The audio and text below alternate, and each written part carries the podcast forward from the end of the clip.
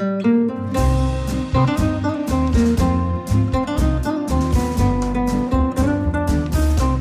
sind beste Freundinnen mit Max und Jakob. Schrei ich oder schrei ich nicht? Und du sagst es mir nicht, aber ich schrei aber nicht. Leg mich doch am Arsch. Der ultra ehrliche Männer-Podcast.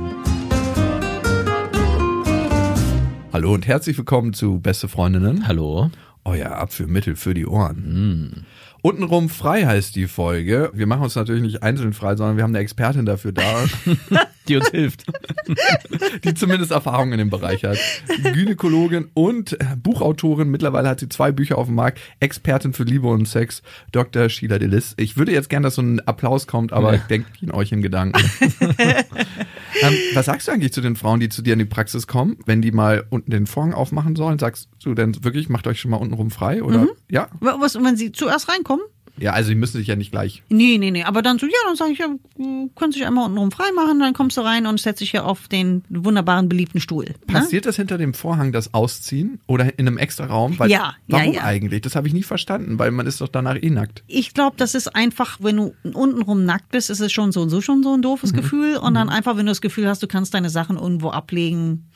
Und es ist komisch, dich mit jemandem zu unterhalten, weil man kommt ja sehr schnell einfach in das Familiäre. Weißt du, du redest halt mit jemandem, ziehst deine Hose aus, ziehst deine Unterhose aus. Stimmt, das wirkt schnell wie so ein Strip. Manche Frauen haben ja noch einen Tampon drin, dann holen die das auch noch raus. Also das ist einfach Dinge, Ja. das ist einfach ein intimer Moment. Also du würdest vielleicht auch nicht vor jemandem auf Toilette, also große Geschäft abmachen Ja. machen und dann deinen Hintern abwischen die ganze Zeit, da ich dich mit jemandem unterhalten. Weißt du, das ist einfach so ein Aber bisschen- ich muss auch sagen, ich fand den Ausziehprozess immer fast schon intimer und unangenehmer, als dann am Ende nackt vor dem anderen zu stehen. ja, so ein bisschen, ja, Ne? Weil dieses Ganze, das, was, man wirkte so unbeholfen und das ist immer irgendwie alles nicht Ja. richtig, was man macht. Dann hüpft man auf einem Bein, weil man die Socke nicht ausbekommt.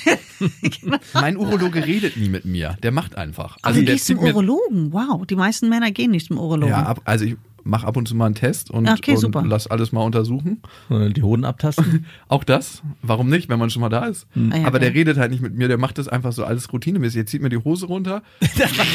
Wirklich, ich lieg da und soll so im Schlippi da liegen und der so zieht so und Macht ja mal, so wenn, er rein. dich, wenn er dich antastet, man sagt, mhm. Der, der war auch schon vor zwei Jahren fest. Er redet ja nicht. Das ist ja alles nur haptisch das zieht getestet. einfach nur die Augenbrauen nach oben. Macht so, pff, ja. Das hab ich auch schon mal. So. Zu sich selber Moment in seinem Bart. genau. Kannst du dein Teil denken dann. Ja, mein alter Urologe war genau gegenüber von meinem ersten Arbeitgeber und da war immer die Etage von meinem Chef genau auf der Etage von meinem Urologen und die konnten sich genau in die Fenster gucken. Und ich habe mich immer gefragt, wie kann Urologe Fenster bis zum Boden haben? Und ich äh, da immer nackt gelegen und nackt gestanden und mein Chef muss sich so innerlich einen abgefeixt haben. Gut, so war das. Würdest du eher zu einer Frau oder zum männlichen Urologen gehen? Gynäkologen meinst du? Gynäkologen. Gynäkologen, Naja, du wie- sagen. beide Fragen. Ja, ich beide. könnte auch zum, Uro, also zum, zum Urologen wäre mir das tatsächlich egal. Also eine gute Bekannte von uns, die war hier auch schon im Podcast, die ist Urologin und da ist es so, ich habe mich immer gefragt, ob die nicht irgendwie einen Stress mit den Männern kriegt, weil die ist auch recht attraktiv Aha. und wahrscheinlich Zu der geht man besonders gerne. naja, ich Aber weiß vielleicht auch nicht. Nee, nee, eben vielleicht gerade auch nicht. Eben gerade nicht, habe ich mir gedacht. viele Männer schämen sich. Ich habe ja immer gedacht, jeder Mann findet seinen Schwanz irgendwie toll. Aber das ist wohl nicht so. Viele Männer schämen sich und finden den Penis zu klein. Also das ist wohl wirklich ein Thema. Die gehen damit zum Arzt. Insofern, wenn du dann auch noch zu einer attraktiven Urologin gehst und ihn auspackst und sagst, guck mal, ich glaube, der ist zu klein, ich glaube, das, ich glaube, der ist zu viel. Das heißt also, der beste Uro männliche Urologe hat den kleinsten Penis.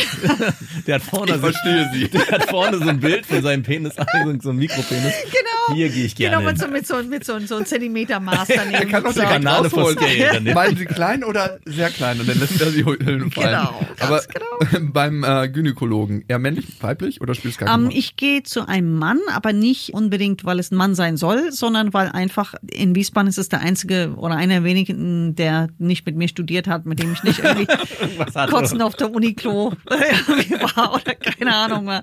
Also insofern ist es jemand, wo ich dann weiß, okay, wir haben keine Geschichte, wir verstehen uns gut und so weiter. Ansonsten wäre mir das tatsächlich Wurst. Also es gibt gute männliche Kollegen und gute weibliche Kollegen.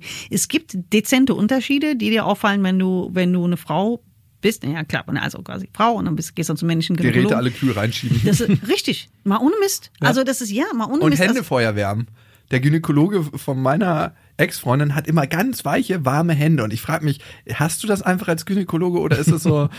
Ist so das ist seltsam, ja.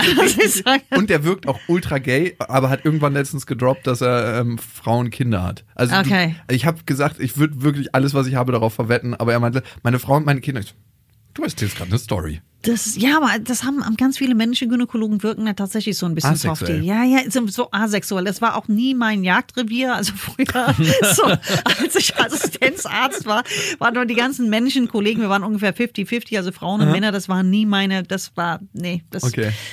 na. Sperrbereich. Die kannten ja. sich auch zu gut aus. Das ist, ja, nee, du willst auch nicht, ich meine, du willst doch nicht mit, mit, mit einem Mann ins Bett, der den ganzen Tag die Finger in jemand anderen Dingen hatte. Das, So- der ist immer bei der Arbeit. das das habe ich mich gefragt. Ja, aber stell, ja, aber stell dir vor, du bist mit so einem, du bist mit deinem Mann oder mit einem Freund ins Bett und der, und der macht dann dir rum und dann sagt er, hm, so, hast du da eine Warze? Das kann nicht von mir sein. Was ist denn das? Warte mal, Lass mich mal gucken, ich hol mal Licht. So, das Stimmt. Hast du noch nie was mit einem. Never ever. Mm -mm. Das ist nie. Noch nie, okay. Also es waren ein paar Angebote da, aber es ist irgendwie so an mir so wie Teflon runtergeklettert. Das ist nicht deins. Das, Das ist wirklich äh, ein interessantes Thema. Eine Freundin von mir, jetzt kommt immer eine Freundin von mir, aber eine ehemalige ist immer Schulkollegin. dieselbe wahrscheinlich. Immer Nein, dieselbe. Eine ehemalige Schulkollegin von mir, da war der Vater Gynäkologe. Mhm. Und ich habe mich immer gefragt, untersucht er seine Kinder? Untersuchst du deine Tochter eigentlich? Ja, habe ich schon gemacht. Aber Mhm. sie geht jetzt nicht regelmäßig zu dir oder ist sie, kommt sie zu dir? Sie kommt zu mir. Ah, okay. Ja, ja, sie kommt zu mir. Ist noch mal Aber, aber bist du ihre Ärztin, ist, glaube ich, die Frage. Ne? Also ja, bist du genau, die- Ja, du bist ja. ihre Gynäkologin. ne? ja, ja, ja, genau. Er ist halt ein Mann, da frage ich mich, wie ist das, seine eigene Tochter zu untersuchen? Komisch Ich glaube, die machen das ab einem gewissen Alter ist das kein Problem. Also ich glaube, wenn du Mhm. nicht mehr, also jetzt nicht bei 14 bist, sondern vielleicht eher so 25, 26 und sagst, Papa, kannst du mal kurz schnell gucken. Irgendwie. Mhm. Ich glaube schon eher, dass das, dass das eher funktioniert. Also weil man, weil man schon wieder, sagen wir mal, den Respekt vor dem, vor dem Vater als Vater verloren. was? Nee, nee, den wieder gewonnen hast. Weißt du, so, das war, den du wieder merkst, okay, das ist halt tatsächlich ein respektabler Mensch, der einen respektablen Beruf macht und der weiß, was er von er spricht. Also ich glaube, ab dann der- geht's wieder, ja. Und er hat ja eh dieses Bild mit dem Mikropenis vorne. Das, kann eh, das ist eh alles egal. Ja, ich habe mich immer gefragt, wie das ist. Und die Mutter ist zusätzlich noch die Sprechstundenhilfe von ihm. Ah, okay. Ob, wenn so wahnsinnig attraktive Frauen reinkommen, ob, er, ob sie dann immer sagt, kann leider keine Termine in den nächsten Genau. Monaten. Und der wundert, muss immer die alten Schabracken. Wer weiß. Das ist wer weiß. Hast du das schon mal gehabt, dass Patientinnen reingekommen sind, wo du gesagt hast, als du dann untenrum dran warst, beziehungsweise im gesamten körperlichen Eindruck, möchte ich eigentlich nicht machen? Ähm, nicht das, was die meisten Leute haben, tatsächlich Angst davor, vor ungepflegten Genitalien. Ne? Wirklich haben ganz, ganz viele Angst davor oder denken, dass das irgendwie ein Riesenthema ist. Das ist tatsächlich überraschenderweise fast nie ein Thema. Ob man rasiert ist oder unrasiert ist oder wie auch Spielt immer. Also die meisten sind wirklich unten also ich sag, solange du dich irgendwie, das klingt jetzt echt krass, alle paar Tage irgendwie wäschst, und das machen die meisten Menschen Ja. irgendwie, dann ist es meistens überhaupt nicht schlimm. Wenn jemand eine Infektion hat natürlich und einen Infekt hat, kann das natürlich übel riechen, aber deswegen kommen die dann auch und es ist dann meistens auch peinlich und, und Riechst du das manchmal schon, wenn du in, in den Raum kommst, so gönnere. Ganz, ganz, nee, ganz, ganz selten, ganz, ganz selten. Es gibt eine, eine Geschlechtskrankheit, was sehr, sehr extrem riecht. Das sind die Trichomonaden. Das sind äh, so kleine Einzeller, die so schwimmen. Mhm. Und die machen einen ganz, ganz, ganz übel riechenden grünen Ausfluss. Ganz, ganz, ganz schlimm. Also das riecht Ist schon. das häufig? Ne, ist recht selten. Also ist recht Weil selten. man es auch schnell bemerkt, ne? Wahrscheinlich. ja, genau. Also es ist recht selten, dass es so schlimm ist, dass es extrem riecht schon. Aber ansonsten eigentlich ist es alles ganz easy. Was ähm, Du. Äh, Wetten das, wenn es dann Trichomonaden. Schade, das ist es Tommy nicht. und du klar. übrigens auch. klar. Ja, klar, das ist, Trichomaden kannst du riechen, du kannst andere Bakterien kann man, also es ist nicht so, ich rieche doch nicht an meinem Handschuh, aber du kannst halt, du könntest es theoretisch riechen, wenn du es riechen würdest. So. Okay. Also wenn du mit der Nase, aber wir haben ja einen gewissen Nasenabstand. Was sehr viel äh, störender manchmal ist, sind Füße. Hm. Füße sind manchmal wirklich eine Herausforderung, gerade im? Sommer, ja. Gerade wenn die Leute stinkende Füße haben, mal guck mal, die liegen ja dann da, dann sind die Füße Oh, ja, eher mal an stimmt. deinem Ah, Kopf. stimmt. Und mir hat man einen ganz, ganz interessant, einen, auch für euch mal als Tipp, also du bist ja jetzt nicht Single, du Mhm. bist, glaube ich, halb Single. Irgendwas dazwischen. Halb Single, nicht Single. Öfters dazwischen. Wer weiß, genau. Eine Frau, die schön gepflegte Füße hat, Mhm. hat meistens eine schön gepflegte Mumu. Ah, Es dass man an den Parallele. Füßen anfängt, meinst du? Da kannst du gucken. Also eine Frau, die üble, üble Fußnägel hat, irgendwie nicht geschnitten, Blatt, Lack blättert ab, verpilzt, keine Ahnung was. Verpilzt? Nicht weiter nach oben arbeiten. Ja, das, Bleib hier unten. Das ist wirklich, es gibt da echte Parallele. Das ist ganz interessant. Es ist so, als würden diese Frauen ab dem Bauchnabel abwärts alles ignorieren an Pflege. Ne? Also deswegen. Wow, das hatte ich aber noch nie zum Glück. Verpilzte Füße, nee. Ich dachte Ja. es liegt an den Schuhen, die man trägt, vor allem, dass man dafür echt nur sorgen muss, dass man vernünftige Schuhe trägt und dann stinken die Füße auch nicht mehr so. Das auch, Ja, sicherlich, ja, aber- sicherlich. Aber es aber gibt halt Fußpflege manche. ist auch schon wichtig. Ja, aber es ist jetzt. gibt Also, halt manche Schuhe, Schuhe in Sandalen oder Ja. Füße in Sandalen, wo du schon so siehst, äh, also, also da könnte er schon. Kein Termin in der Freien. Auferstanden ausruhen. Das ist erstmal nächste, nächste Date sagen, zieh Sandalen an. Und dann Oh ja, kannst du das ein bisschen sortieren. Ich habe noch eine Frage. Wie funktioniert, klingt banal, aber wie funktioniert der weibliche Orgasmus? Also ist wahrscheinlich gar nicht so banal, ne? Was meinst du, wie er denn funktioniert? Wie er zustande kommt Ja. oder wie das Ganze. Naja, wie kriegt man den am besten, äh, dass er zustande kommt? Also Okay, das ist ein Riesenthema. Das ist überhaupt Zeit keine, das ist überhaupt, ja, das ist überhaupt keine, überhaupt keine blöde Frage. Ähm, Also erstmal vom biologischen her ist es so, Orgasmus ist ja ein Zusammenspiel natürlich zwischen Genital und Reflexe im Gehirn. Da gibt's Nervenbahnen. Ja? Und diese Nervenbahnen haben alle Menschen. Also alle Menschen kommen mit diesen Nervenbahnen, mit diesem Equipment auf die Welt. Ja, das ist schon mal irgendwie ganz wichtig zu wissen, weil es gibt viele Leute, die denken, bei mir funktioniert das nicht, weil bei mir irgendwie anatomisch von von der Natur aus irgendwas nicht stimmt. Nein, also jeder Mensch hat diese Nervenbahn. Jeder, Mann, jeder Mensch hat diese, diese Reflexzonen oder diese Reflexbahnen sozusagen. Jeder Mensch hat dieselben Bauteile der Genitalien, die sind nur anders zusammengesetzt. Also das heißt, die ganzen Schwellkörper, die der Mann am Penis hat, hat die Frau mit der Klitoris unterirdisch. Deswegen ist es ja bei der sexuellen Erregung der Frau so, dass die Vulva angeschwollen ist, weil es dann die ganzen Schwellkörper sind unten drunter. Also das wissen ganz viele Leute nicht, auch ganz viele Gynäkologen nicht. Also darum ist auch deswegen, Vorspiel wichtig. Vorspiel ist extrem wichtig. Damit das anschwellen kann, der orgastische Ring auch. ne? Richtig, richtig, wow, super, ja, sehr, sehr gut. Ey, Also bin ich auch erst spät drauf gestoßen. das, Vor, vor einer Woche. Du, Aber ich das- wusste ganz lange nicht, dass Männer Reiberezeptoren im Glied haben und Frauen Ja, auf Druck reagieren. Ne? Musst du ja ja, das Also- ist, das ist richtig. So, wo du dir denkst, so, danke, dass uns das keiner gesagt hat. Ja. Danke, also ich hatte so einen alten Biologielehrer, so, du hast schon gemerkt, der hatte wahrscheinlich das letzte Mal zum Mauerfall äh, Sex. Äh, der, der wusste einfach gar nichts und der sagt, du willst mir was erzählen? Also es ist so, Nee, das ist, das ist tatsächlich so. Also ähm, du musst auch wissen, dass, ich meine, das wisst ihr bestimmt auch, aber das wissen ganz viele Männer nicht, dass, und auch Frauen nicht, dass wirklich die Klitoris wirklich, das, das ist das A und O. Das ist der Hauptbahnhof des Orgasmus. Alles muss darüber laufen. Ah, okay. Das ist wirklich, also nur über die Vagina zu stimulieren und zu hoffen, dass die Frau zum Orgasmus kommt, ist sehr schwierig und ziemlich unrealistisch, muss man wirklich sagen. Das ist eins der häufigsten Fragen, die ich gestellt bekomme, sei es in der Praxis, sei es über Instagram, sei es über sämtliche Kanäle, wie auch immer, dass die Frauen wirklich in Sorge sind, warum kann ich nicht so zum Orgasmus kommen? Oder wie oft habe ich diese Frage gestellt bekommen bei Interviews oder bei irgendwelchen anderen Podcasts? Wie kommt Frau am besten zum Orgasmus? Welcher Stellung kommt die Frau am besten zum Orgasmus? Ich glaube, ich war bei RTL, wollten die immer wieder drauf gepocht, mit welcher Stellung geht's am Ja, besten? das- Aber man gesagt, Leute, ne, es hat damit zu tun, es muss die Klitoris, muss die Klitoris, der Klitoriskopf, also quasi das, was man sieht, aber nicht genau rauf auf der Spitze, ne? Das ist ein bisschen unangenehm. Da, wo die, ähm, Also- wo die Kapuze aufhört sozusagen, dann direkt und genau Ja. auf der, Sp ja genau, das ist unangenehm. So das ist unangenehm. Zentimeter dahinter oder so. Oder was Zentimeter, ist ganz schön viel. Nee, Ist zu viel, direkt. Ähm, also wenn ihr jetzt die genauen Koordinaten, jetzt gehen wir wirklich ja, ja, das. Also es gibt, man hat festgestellt, dass es eine Stelle gibt auf der Klitoris, die am besten, wo es am besten funktioniert, und das von der Frau aus gesehen leicht nach links. Mhm. Also quasi, wenn du direkt auf die Klitoris drauf guckst, von, also von, von eurer Seite aus, direkt auf die Klitoris drauf guckst und so ein Stückchen nach, Nach rechts. Das wäre dein rechts, genau, Genau. das ist die Stelle. Also quasi Bei jeder linke- Frau. Bei vielen ist es so. Also bei Das vielen. ist so ein leicht, ähm, wenn du auch äh, Frauen fragst, die, die, also wie die sich selbst am besten befriedigen, fragen, bitten darauf zu achten, wo der Finger am meisten ist. Es ist meistens ein Ticken nach links. So wie Ja, die meisten Männer wahrscheinlich, so, so wie die meisten Männer wahrscheinlich Linksträger sind, ist auch da bei den Frauen leicht links versetzt. So ein bisschen, so ein bisschen links. Ja, das liegt daran, dass wenn man eine Frau oral befriedigt, der beste Sex, den haben die meisten ja in Affären, muss man ja sagen, kann ich dir sagen, Max, du bist ja schon seit 100 Jahren in einer festen Partnerschaft. Also den besten Sex haben die meisten in Affären und dann sieht man seinen Ehering nicht. Auf die rechte Seite, denn nein. Das war, also das meinst du mit der linken Hand, ja, okay. nee. Ich Aber wollte eine Eselsbrücke bauen, dass die Männer das nicht mehr vergessen. Okay, und wie weit von der Spitze entfernt? Also von der, wir definieren jetzt also quasi äh, Klitoris mit, du hast also quasi die Vorhaut der Klitoris und die Spitze ist die Spitze. Im Prinzip ähm, direkt dann aber oben drauf. Also nicht da die, was wir sagen, die Wurzel der Klitoris. Da ist, bist du schon so weit, wie beim Mann ja auch. Ja. Beim Mann wird es ja auch nicht am Wurzel des Penis irgendwie versuchen, da Großfeuerwerk zu Nur um- erzeugen. Ja- ich muss auch nicht wirklich weit mitkommen. Also schon so ein bisschen, schon auf der Klitoris drauf, aber so ein bisschen nach links versetzt, und aber schon am, am unteren Ende der Klitoris. Da, wo schon. die Vorhaut anfängt oder wo? Das ist von Frau zu Frau unterschiedlich. Muss ein bisschen ausprobieren und vor allem mal fragen. Ja. Na, so ein bisschen gucken. Also aber eher mal im Zweifel eher mal so ein bisschen, dass vielleicht die Fingerkuppe dort ist, wo die Haut, der, die Vorhaut endet. So, maximal. würde ich da eher mal hin. Aber wie gesagt, das ist von Frau zu Frau. Jede Frau ist da so ein bisschen anders konfiguriert.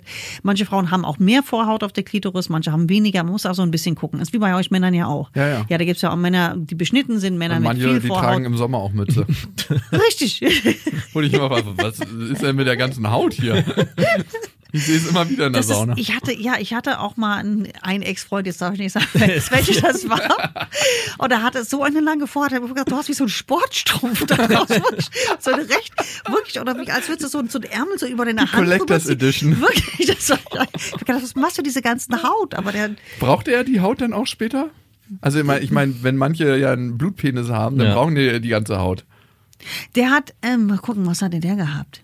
Der hatte, nee, der hatte richtig, nee, der hatte einen, einen, einen Kraftpenis gehabt, aber der Heißt hat das Kraftpenis? Was ist ein Kraftpenis? Weißt du nicht? Blut und Kraft. Oh, komm, wie heißt es bei euch anders dann? Äh, Fleischpenis heißt Fleischpenis also. Ah, okay, okay. Aber Das war's Kraftpenis Kraft. musst aber bitte ein bisschen amerikanischer sagen. Du hast ja eine Kraftpenis. Craft.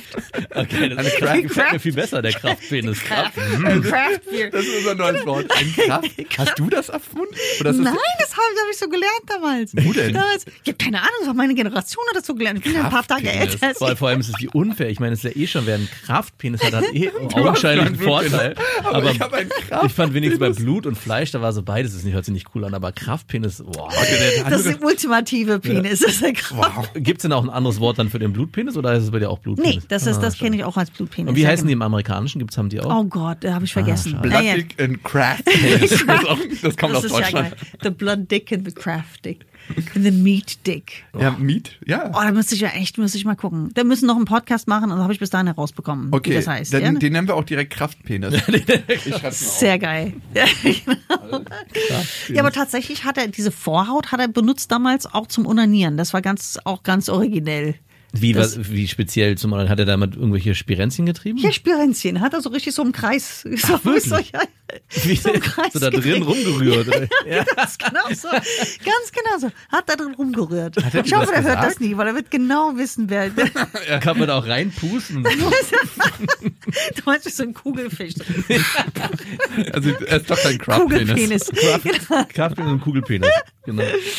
Okay. Ach. Und jetzt nochmal zu der, Be- ähm, Ich habe noch mal ganz kurz eine Frage Ja. Euch. Ihr seid ja hier jetzt die Penisexperten.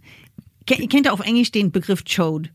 Ja, Ch als Chewing oder? Chode, no, Chode. Okay, ach super. Was ist denn das? Ach, ein Chode ist ein Penis, was genauso breit ist, wie es lang ist. Chode. Das ist so, das ist so eine kleine Penis-Anomalieform. Ja, das nennt sich Chode. Oh C-H-O-D-E. Müssen wir auch eine Folge drüber machen. Ja. lässt sich das in alle, in alle Dimensionen aus? Ich hoffe Nee, nee, nur, die dass er bleiben- wahnsinnig breit dann Die, ist. dann, ja, die, die sehen dann so aus wie so ein, wie so, wie so ein Ein Kaktus. Kaktus. Ja, genau, so ein Kaktus. Ohne die Sache. Aber wird genauso selten ein. rangeschoben.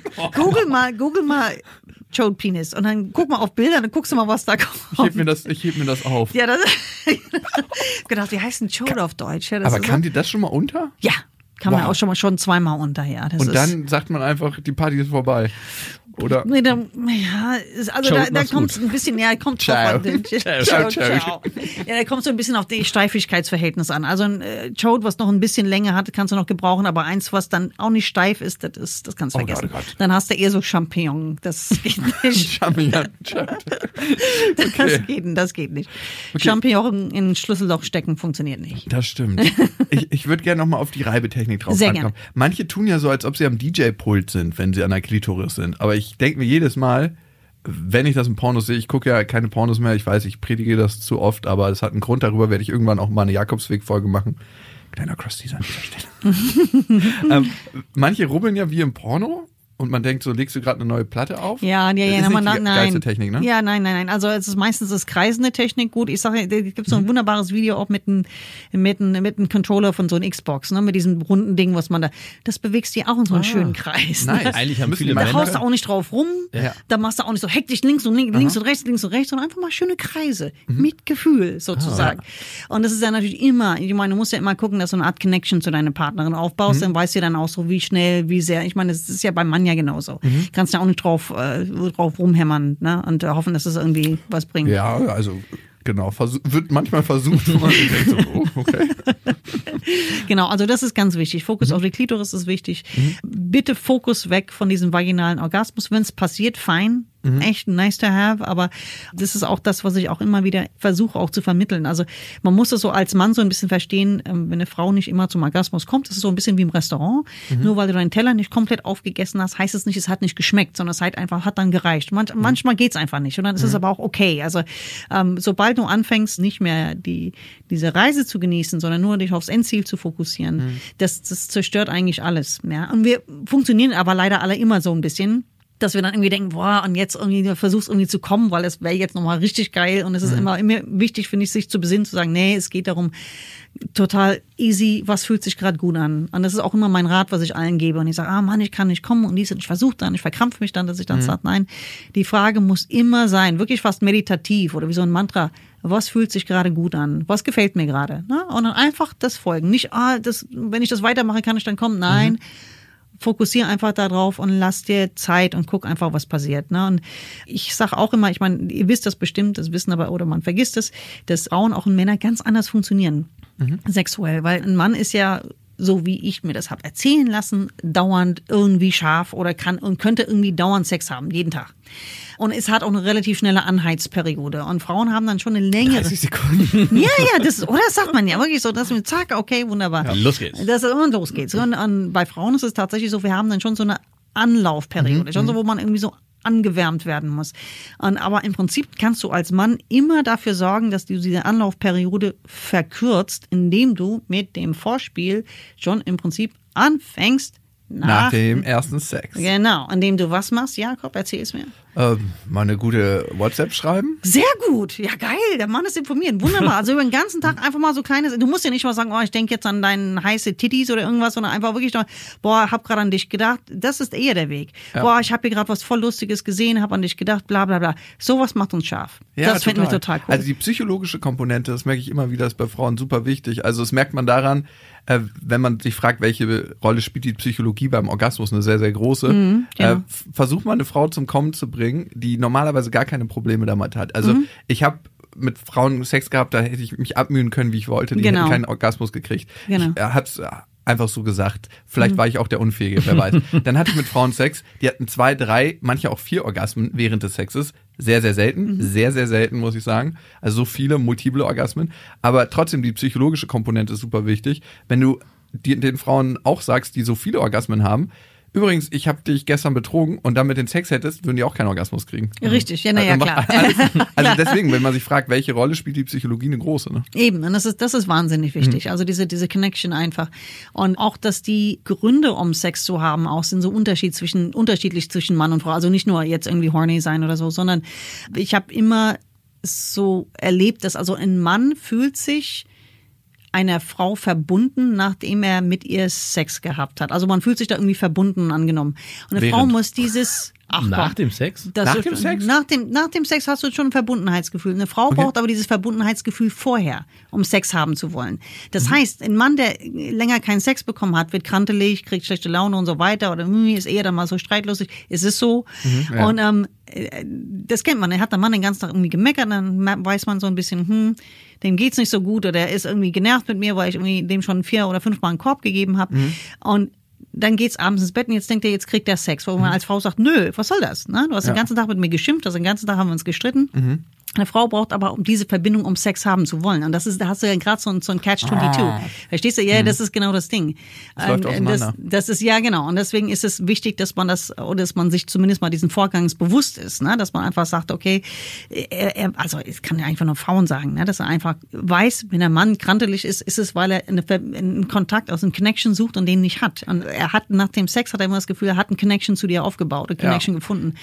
Ja, weißt ich würde bei Männern noch ein bisschen früher sagen, sogar Männer bauen Verbindung durch Sex auf. Ja, genau. Und Frauen brauchen, weil nach dem Sex kann ich für mich sagen, zumindest wenn ich eine Affäre mit einer Frau führe, fühle ich mich nicht unbedingt verbunden. Nee, nee, sondern nee, es aber genau, so, aber nee. Ciao. Nee, nee, nee, das ist richtig. Aber genau so, du Ja. baust, genau, diese, baust die Verbindung währenddessen auf. Also Bis du, zum Orgasmus, genau. Richtig, Bis dahin genau. ist die Verbindung da. Ja, na, danach, ja, danach ist dann immer so die Phase, wo wir dann sagen, oh, war das nicht schön? Wollen wir ein bisschen kuscheln oder wollen wir ein bisschen reden? Äh, an Geld. Nein. Das ist so, woran denkst du gerade? Und dann geht's so.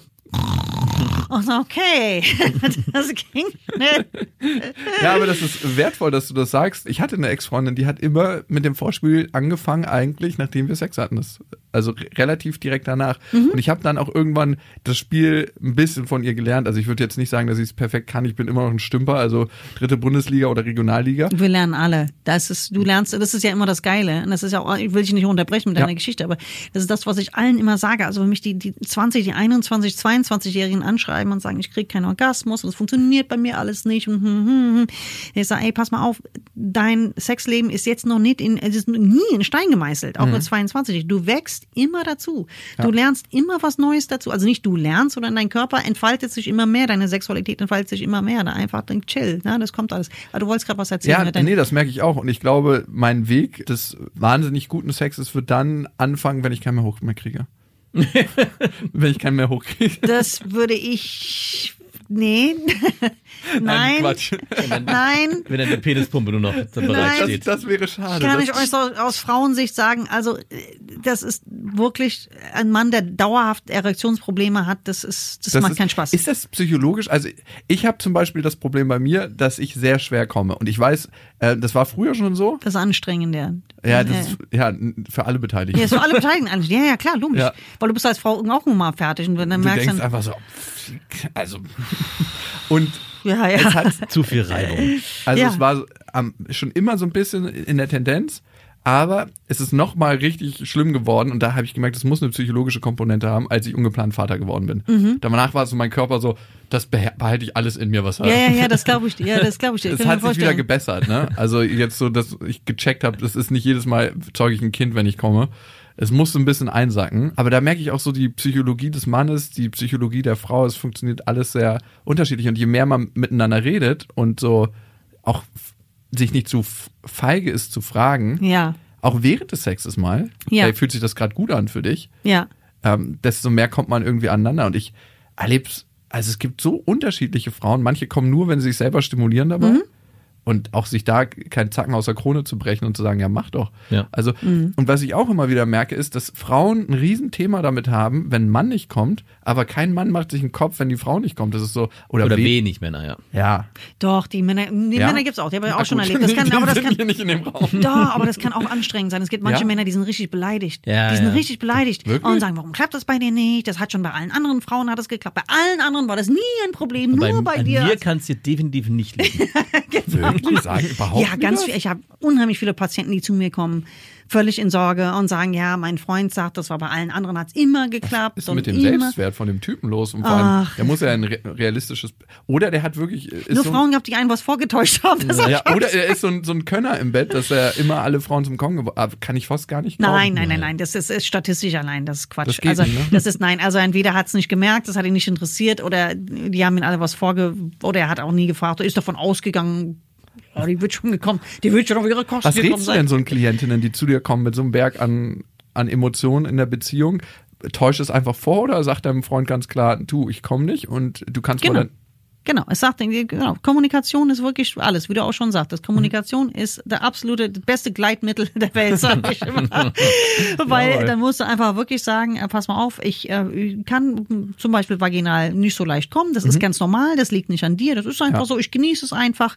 Okay. Und äh, dass man einfach mal den Druck mal rausnimmt, das ist extrem wichtig. genieß den Sex mit dir, auch wenn ich nicht kommen kann. Das ist so, ja, oder wenn es erst, wenn es jetzt heute mal nicht klappt oder wenn es jetzt nicht klappt, vielleicht klappt es später, einfach den Druck rausnehmen. Genau.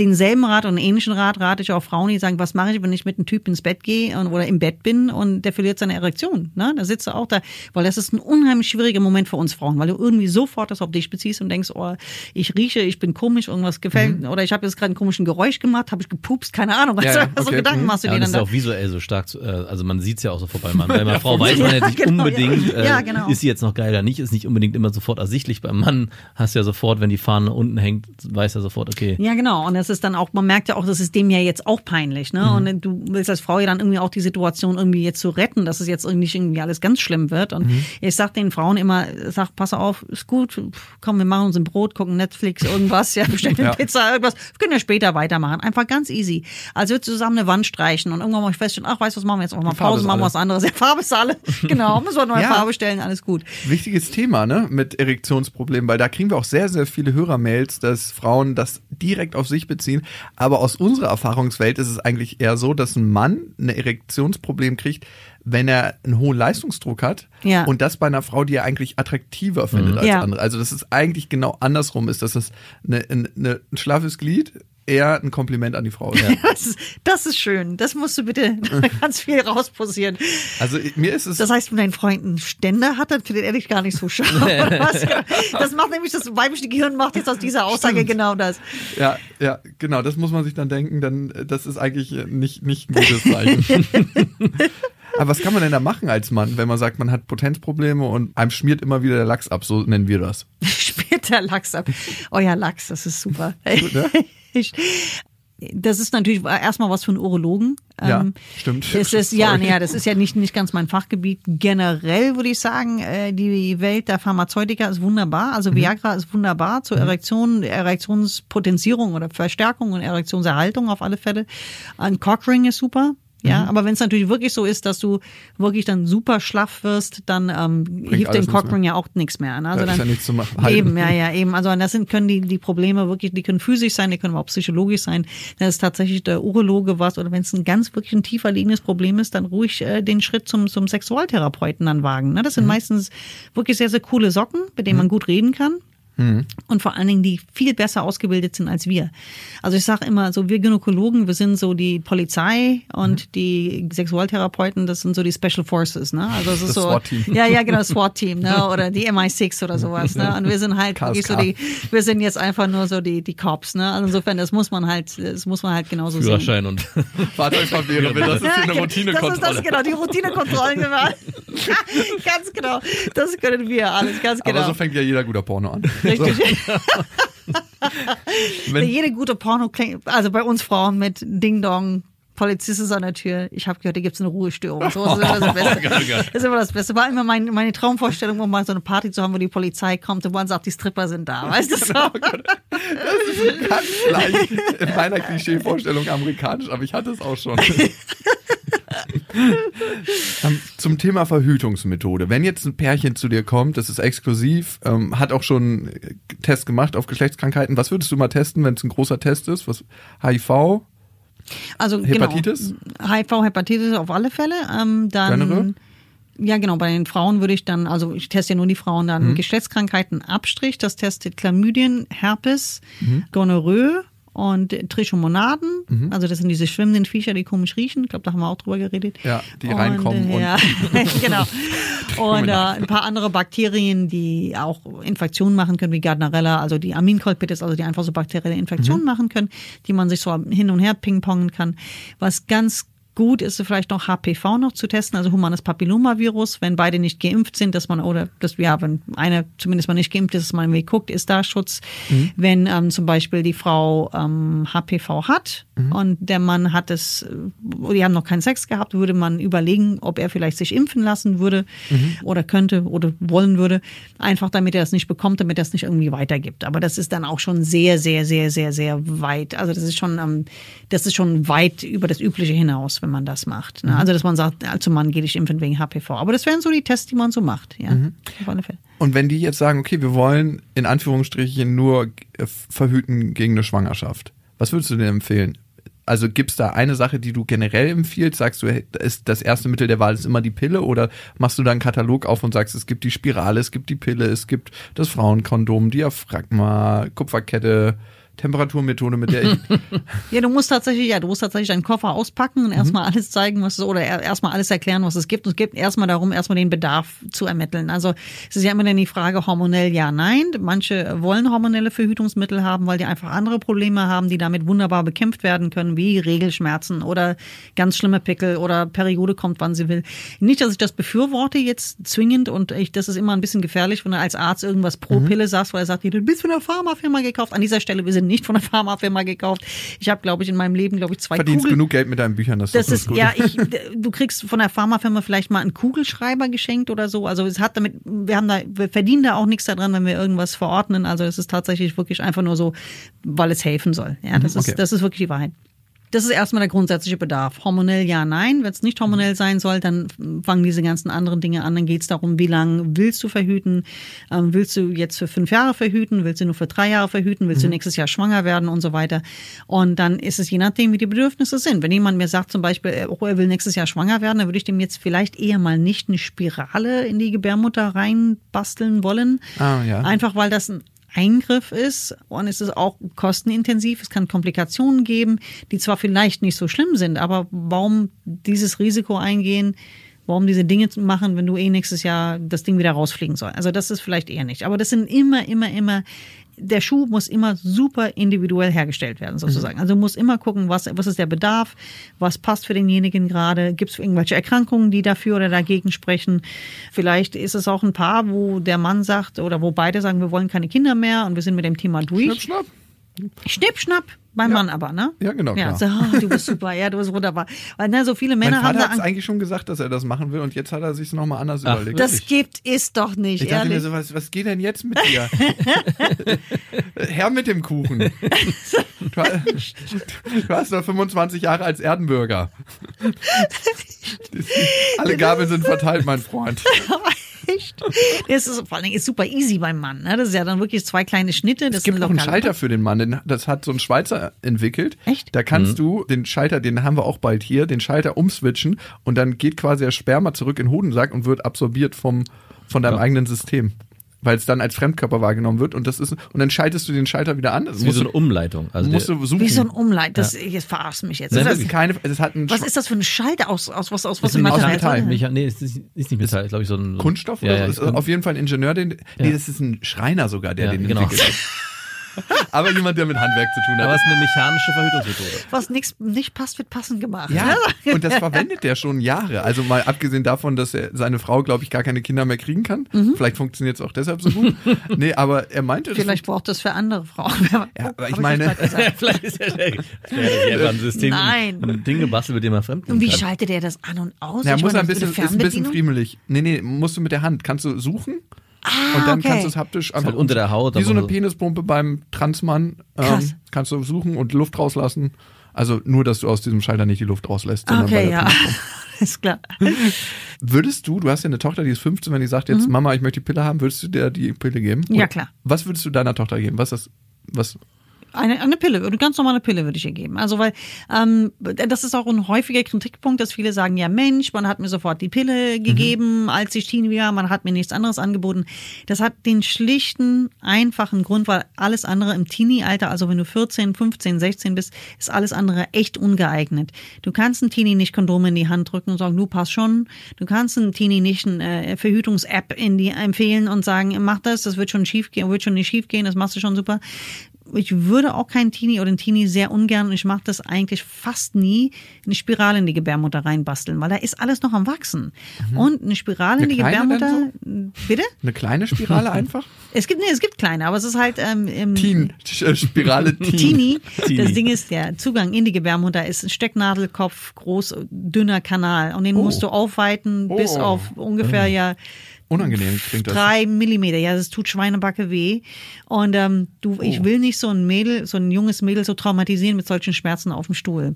Okay. Die trägt sie ihr Leben lang mit sich rum. Und äh, das, das, das, deswegen würde ich das nicht machen. Du würdest ein Schmerzgedächtnis in meiner, in meiner Vorstellung, auch so eine Schmerznarbe setzen, mm, mm, das würde ich Okay, nicht machen okay. wollen. Deswegen, auch wenn das Ganze technisch möglich ist, du kannst natürlich umgeben, indem du sagst, okay, du gibst dem Kind eine Vollnarkose. Das finde ich aber auch alles. Wenn es nicht alles dringend sein muss, würde ich es nicht machen. Sex muss ab einem Alter bestimmt dringend sein. Aber Das gut. Ist, ja, Aber dann würde ich einfach wirklich sagen, Pille. Das ist einfach mittlerweile so einfach zu, zu handeln. Ich sag denen auch, dann stell dir ein Erinnerungsding in dein Handy rein und so weiter. Und ähm, die meisten kommen damit super gut klar. Ja, wir haben sagen. nämlich ziemlich viel negatives Feedback zur Pille. Es Ja, kann jetzt klar. auch sein, dass es eine Blase ist, in der wir leben, aber wir haben ja eine recht große Blase in unserer Mhm. Hörerschaft. Ah, Also kriegen wir immer wieder gespiegelt, dass die Letalität, also die Sterberate der Pille eigentlich nicht so kommuniziert wird, wie sie ist, recht hoch. Dass die Geruchswahrnehmung sich ändert beim Absetzen der Pille oder zumindest sich ändern kann. Mhm. Dass es krass aufs Bindegewebe geht. Also es war mal so eine Feldstudie, die wir durchgeführt haben. Aha. Und dass es noch so andere Nebenwirkungen gibt. Da haben wir uns gefragt, ah, finden wir es ein bisschen unfair, aber natürlich praktisch, dass die ähm, Verhütung zumindest oft bei der Frau liegt, ne? Also so Wer fragt schon den Mann, nimm du doch mal die Pille für den Mann. Wieso, dass ich Stimmungsschwankungen kriege? Jetzt wollen wir alle nicht. Nee. Mann mit Stimmungsschwankungen ist Katastrophe. Nee, nee, nee, nee. nee, nee, nee. Also ist es ähm, schon so, dass die Pille schon sehr viele Nebenwirkungen machen kann. Jetzt muss er natürlich, das wissen wir alle, wer was zu meckern hat, meckert. Und wer nichts zu meckern hat, der sagt Ja. eigentlich nichts weiter drüber. Also deswegen, die Pille ist oft sehr geeignet für eine Phase im Leben, ähm, nämlich wenn du anfängst zu verhüten und die meisten sind, benutzen so bis Mitte 20. Es ist aber immer wichtig, das immer wieder zu hinterfragen, passt das noch für mich? Und all diese Dinge. Natürlich ist es bei vielen so, dass die erst beim Absetzen der Pille merken, wow, jetzt fühle ich mich wieder normal, jetzt merke ich meinen Eisprung, jetzt verändert sich wieder mein Körpergeruch oder mein, wie du sagst, mein Geruchssinn. Natürlich können sich alle diese Dinge wieder, wieder herstellen, aber natürlich kommen auch andere Dinge wieder. Vielleicht kriegst du wieder Pickel, wie auch immer. Die- die- Fängst wieder an zu rauchen und zu trinken. das ist ja genau. Du wirst wieder ein anderer Mensch. Nein, aber natürlich gibt es gibt es Nebenwirkungen und es ist deswegen gilt es eigentlich auch immer beim Frauenarztbesuch auch wirklich das zu thematisieren, zu sagen, hier passt das noch mit der Pille, ja oder nein? Ähm, fühlt sich das gut an? Gibt es vielleicht für mich was eine bessere Alternative?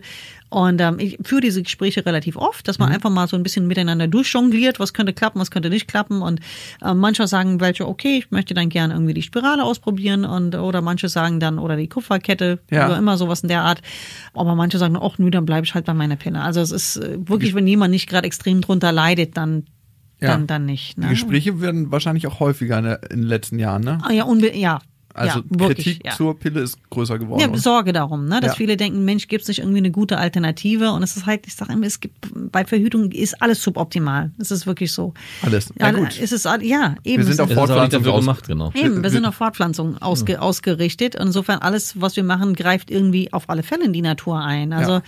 und natürlich ist die Pille in ihrer in ihrer Wirkungsweise natürlich nicht, also die ist nicht natürlich. Die ist auf alle Fälle in, in etwas, womit man den Körper manipuliert. Das findet der Körper aber nicht so schlimm. Also jeder denkt, dass man, dass man mit der Pille ein- einen Schaden setzt, der sich nie wieder rückgängig machen lässt. Das ist Quatsch. Also es ist einfach wirklich, ich sage immer, das ist wie wenn du ein Handy auf Flugmodus tust und fertig. Wenn du dein aufhörst, die Pille zu nehmen, dann ist es so, als würdest du den Flugmodus wieder rausmachen und der ganze Handy lädt sich wieder hoch. Natürlich braucht es länger, bis der Körper sich wieder hochgeladen hat, bis alles wieder so läuft. Und gerade in dieser Phase, wenn der Körper wieder anfängt zu funktionieren, also die Eierstöcke anfangen zu funktionieren, können alle möglichen Krimskrams passieren. Viele kriegen Haarausfall, dies, Ja. das, Ananas und sind davon genervt oder kriegen davon Angst, weil die denken, das bleibt jetzt so. Nein, es bleibt nicht so.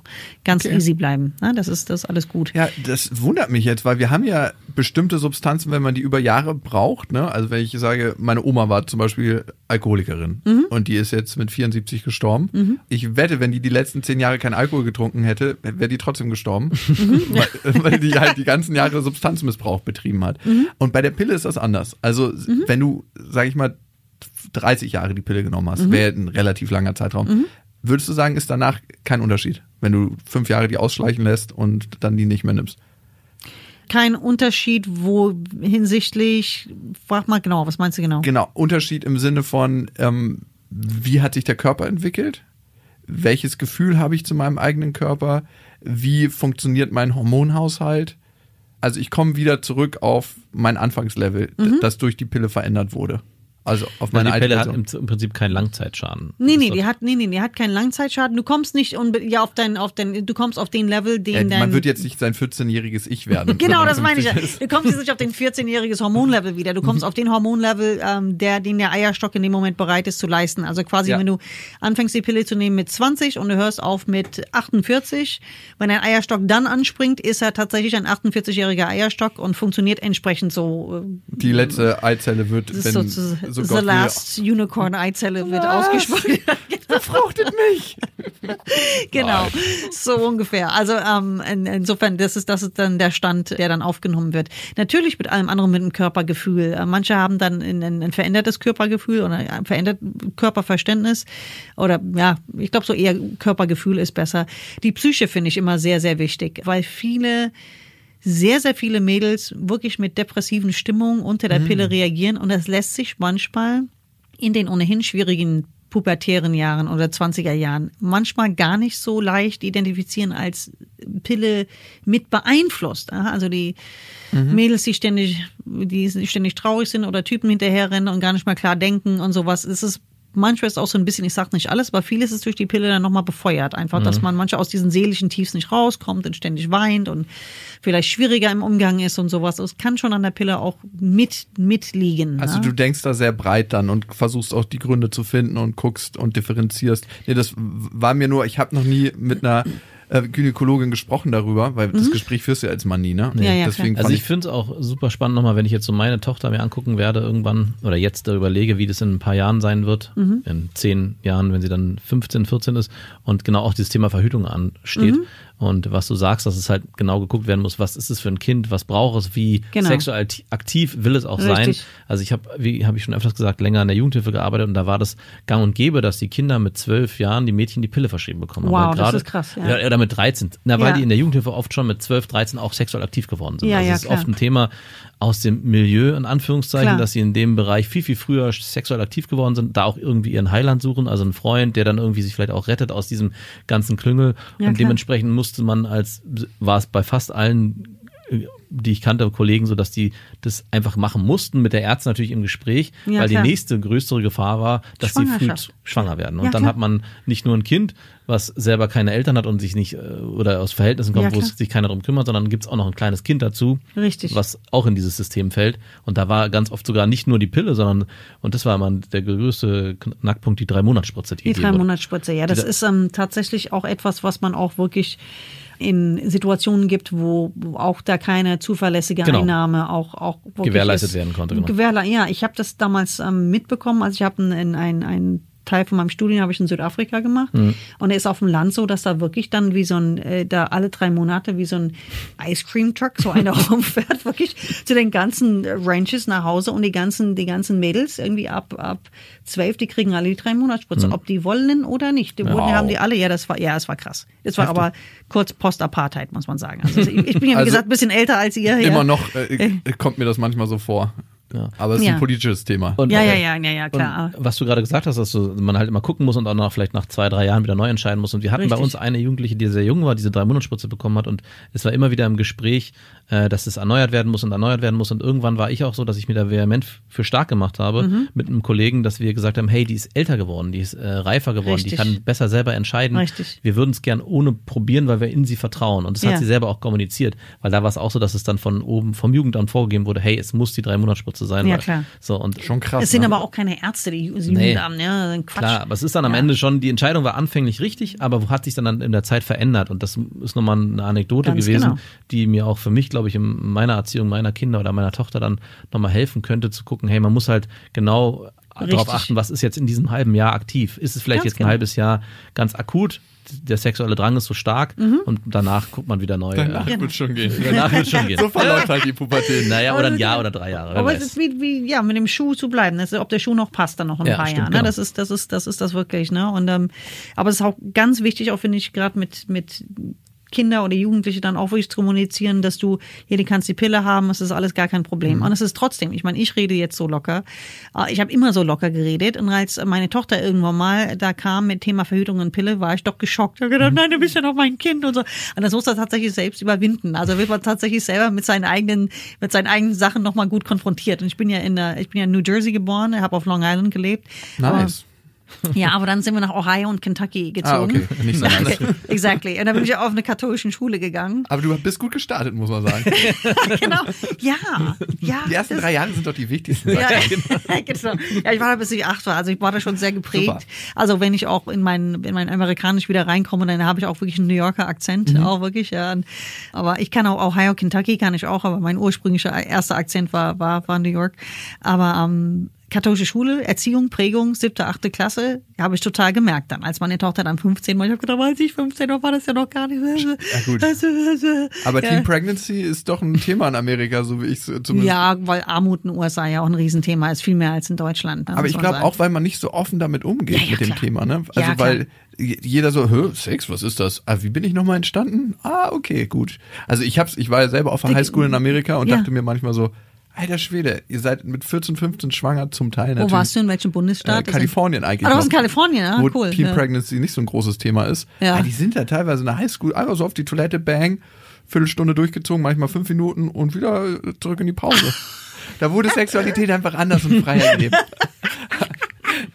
Ich habe noch mal ein Thema zu, oder eine Frage zum Thema Hormone. Mhm. Wenn eine Frau Testosteron Überschuss hat, Mhm. ist da die Pille der einzige Weg dagegen anzukämpfen? Hat mir eine Freundin mitgegeben. Die Frage. Ähm, sie spricht vielleicht von dem sogenannten PCO-Syndrom. Das ist etwas, wo die Frauen nicht so häufig einen Eisprung haben, äh, nicht so häufig die Periode haben.